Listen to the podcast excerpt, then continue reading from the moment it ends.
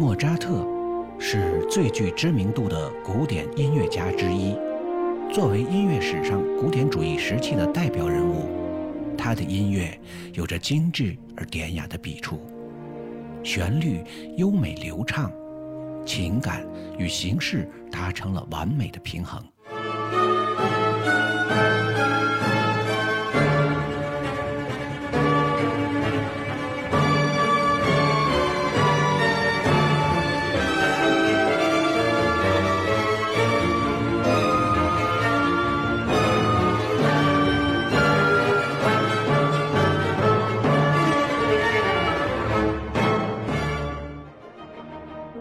在后世关于莫扎特的技术和研究中，最为人津津乐道的是他的天赋。他下笔如飞，作曲速度极快，音符和旋律仿佛信手拈来，丰沛的灵感挥洒自如。虽然只在人间走过了短暂的三十五年，莫扎特却留下了六百多部音乐作品。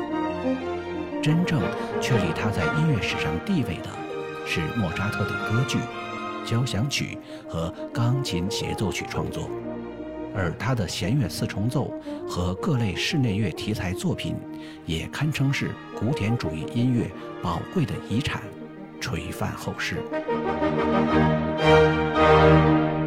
莫扎特他在协奏曲这个形式上面已经达到了一种高度的成熟的创作，呃，特别是第四号圆号协奏曲是在他三十岁的时候写成的，这个时候他的人生已经过去了六六分之五了。呃，真的是，其实对于他来说是一种高度成熟的时期。他非常早熟啊，我们知道他这个五岁就 演奏钢琴，八岁的时候已经公开登台演奏了，八岁的时候创作第一部交响曲，十一岁的时候动笔创作第一部歌剧，这个太惊人了。所以到他三十岁的时候，实际上对于他的艺术人生来说，已经是高度成熟、高度辉煌了。这个作品里面体现出的就是这个我们所谓的这种音乐中的古典主义精神，这个情感和。形式达到了如此完美的平衡，然后他又赋予了元号这件乐器那么高贵而诗意的旋律，所以我觉得这个作品本身呢，确实能代表他对于协奏曲这个形式的一种至高的理解。因为我们上半场主要是在说这个莫扎特，听到的是第四号圆号协奏曲，在管弦乐团当中，圆号用如果用形容词来形容的话，它究竟是一个什么样的地位？呃，我觉得让我用一个词来讲的话，我觉得元号声部就是乐队的中流砥柱，那是很核心的。是的，就为什么呢？呃，再用一个词的话，它就是承上启下。很多这个文献曾经说过，元号可能是人类历史上可以追溯最悠久的一个乐器。原始人的时候，他们在狩猎的时候，他们会把这个兽角，然后凿几个这个孔，嗯，然后呢，他们发现可以吹响。然后不同的这样的一个孔加上这个，它就会产生不同的这个音高，以这个也就成为就是说人类最早的一种传递信息的呃工具。嗯嗯。对，然后随着时代的这个变迁，逐渐逐渐的变成了这样的现在的这个圆号。哦。这是它最早的这个来源。然后同时呢，圆号声部我们看到管弦乐队里面，通常来讲圆号的声部是四个声，四支圆号一起来演奏，当然也有。更大更大的编制，比方说我们的马勒就八支圆号在一起，但是这个四支圆号在双管呃这个乐队里面是一个标准的配置，标配。对，标配。为什么这样说呢？我们都唱过合唱，合唱是几个声部？四个声部。哦，还真是。对。然后从我们的这个音乐学的角度上讲，和声几个声部？我们在所有学这个和声这个呃呃呃这个学科的时候，和声是四个声部。也就是说，通过四个声部就可以把整个音乐的这个和声构架所能够完成。那么圆号恰恰是起到了这个作用。所以说，在很多的这个呃呃管弦乐队当中，圆号和声给了我们整个的一个非常强大的依靠。这部作品是莫扎特究竟他的创作背景是什么？那个时那个时间段，他究竟是一个？什么样的生活状态能够让他写出这样的作品？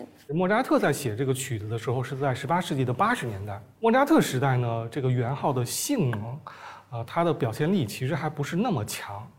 呃，但是莫扎特为什么一口气又写了四部圆号协奏曲呢？其实这里面就提到了一个人物，这个人物叫约瑟夫·洛伊特格布。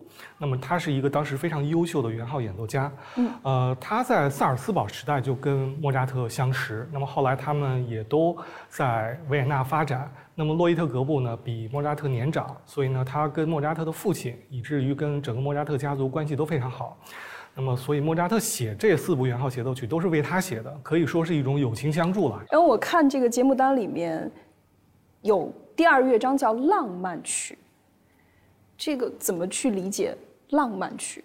它有一些共同的特征，比如说肯定是都有优美的旋律，嗯，然后都有非常舒缓的速度。比如说在莫扎特的这个他的圆号协奏曲里面，第四号圆号协奏曲里面，就是这个圆号上是一个非常缓慢、悠长、高贵的旋律。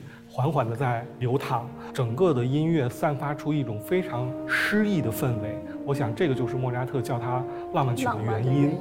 呃，这种慢速的乐章对于元号演奏者来说也是蛮大的考验，极大的挑战，极大的挑战。它需要非常非常稳定的气息。就你看，这是我是行外人，我会觉得快了，他倒不过气了，反倒慢了不容易吗？是的，其实呃，你能把它吹响。就已经是对于行外人来讲，就已经是一个非常困难的事情了，因为你想想，他通过号嘴，然后这样几经反转反转，最后把声音对最好的声音传出来，这本身需要极大的气息。那么在极大的气息的情况下，他在演奏这个。延缓、绵缓的音乐的时候，那您想，他对整个的气息的要求是非常非常高的。因为今天和您合作的是曾韵，是非常年轻的一个圆号演奏家。谈谈和这么年轻的圆号演奏家合作，有没有给您带来新的创作激情？呃，我真的是不得不去评价曾韵，他就是天才。我觉得曾韵这么年轻，就把这件乐器这么复杂的乐器掌握的如此之精湛，我觉得不得不称赞他是天才。对，所以这场音乐会的上半场，我觉得也可以用“天才与天才对话”这样的一个一个呃命名。生命的狂想之跨越时空的天才的对话，对 可以这样理解吗？来，因为曾韵呢，今天非有因为演出的任务没办法来到我们导赏现场，但是他同样呢，对即将我们观众欣赏到的这场音乐会呢，也有一些寄语，好吗？我们一起来听一下。从我个人出发，这部第四圆号协奏曲是我最喜欢的圆号作品之一，所以我也感到非常的兴奋，能够和林大业老师，还有咱们亲爱的国家大剧院管弦乐团一同合作这部作品。那么，并且我和乐团里的大家也是非常熟悉的好朋友了，无论是站在他们之前，还是坐在他们之中，我们都已经合作过非常多次，并且我也很荣幸能够在上个乐季成为咱们乐团的客座首席。所以我希望在新的乐季当中，在新的一年当中。我能够再次的多多的加入这个机器当中，为广大的听众朋友们带来更多的美好的音乐。祝大家听得愉快！非常感谢曾韵的分享，相信大家呢今天能够通过音乐会，通过我们的这场生命的狂想音乐会，尽情的去享受古典音乐带来的心灵的震撼。